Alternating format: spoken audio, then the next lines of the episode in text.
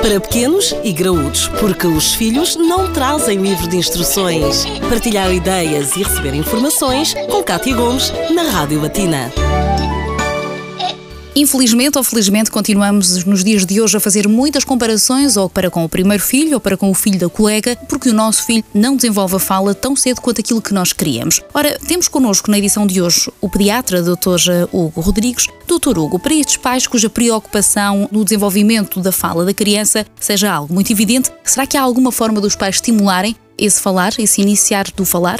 Eh, claro que sim. E, esse é um aspecto muito importante e que às vezes as pessoas não valorizam adequadamente. A linguagem deve ser estimulada desde o nascimento dos bebés. Eles devem se habituar a ouvir a voz dos pais e nós devemos habituar-nos, enquanto pais, a conversar com eles e, e a falar de, de, uma forma normal, sem estar a falar à bebê, digamos assim, de forma pausada, com intuações, para eles começarem a habituar-se que é isto de comunicar através da linguagem. Sendo que isso pode começar até uh, ainda na gravidez. Exatamente. Está provado que os bebés reagem à voz da mãe, à voz do pai. Os bebés, quer dizer, os embriões, ainda enquanto estão na barriga das, das mães. Portanto, faz algum sentido pensar nisso logo desde aí. Agora, a partir do momento em que o bebê nasce, acho que é importante conversar e falar com ele e contar eh, histórias e cantar canções e não me choca nada que se conte histórias a partir dos dois, três meses de idade a um bebê. Claro que ele não vai perceber o que se está a dizer em termos do conteúdo da linguagem, mas já começar a perceber a linguagem não verbal, vai perceber as intuações, vai olhar para a cara do pai ou da mãe,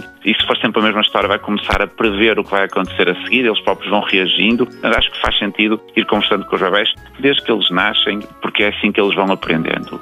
Outro aspecto que me parece muito importante é evitar a companhia dos ecrãs das televisões, dos telemóveis, dos tablets, que é muito tentador, mas que vão boicotar, digamos assim, um bocadinho este processo de aprendizagem da linguagem, nem idades precoces primeiro ano de vida, eventualmente no segundo ano de vida também. E tocamos aqui num ponto muito sensível, porque efetivamente a televisão faz parte, e cada vez mais temos canais uh, exclusivos canais só para crianças, exatamente. exatamente. e isso faz cada vez mais parte da nossa realidade. Portanto, o que é que aconselha exatamente. nesta situação? Eu acho que é evitar, até porque, por exemplo, esses canais específicos para bebés, o conteúdo em termos de linguagem é muito pobre, é muito reduzido, precisamente porque se acha que os bebés precisam de outro tipo de estimulação. E isso não é inteiramente verdade. Eu costumo dizer, meio a brincar, meio a sério, que o grande brinquedo dos bebés devem ser os pais. E a companhia deles devem ser mesmo os adultos. É connosco, os adultos, que eles vão aprender. Portanto, tudo o que sejam artefactos que vão distrair demasiado a atenção dos adultos são evitáveis eh, no primeiro ano de vida, eventualmente no segundo também. Os brinquedos já não têm esse aspecto porque os brinquedos permitem interação até entre o adulto e o bebê. Já é algo um bocadinho diferente. Não é passivo, é algo ativo, que a criança tem que, tem que participar e interagir com os brinquedos. Aqui fica então a dica. A partir de agora, esperemos que os nossos pais comecem a tentar, por que não, soltar a veia de atores que existe neles.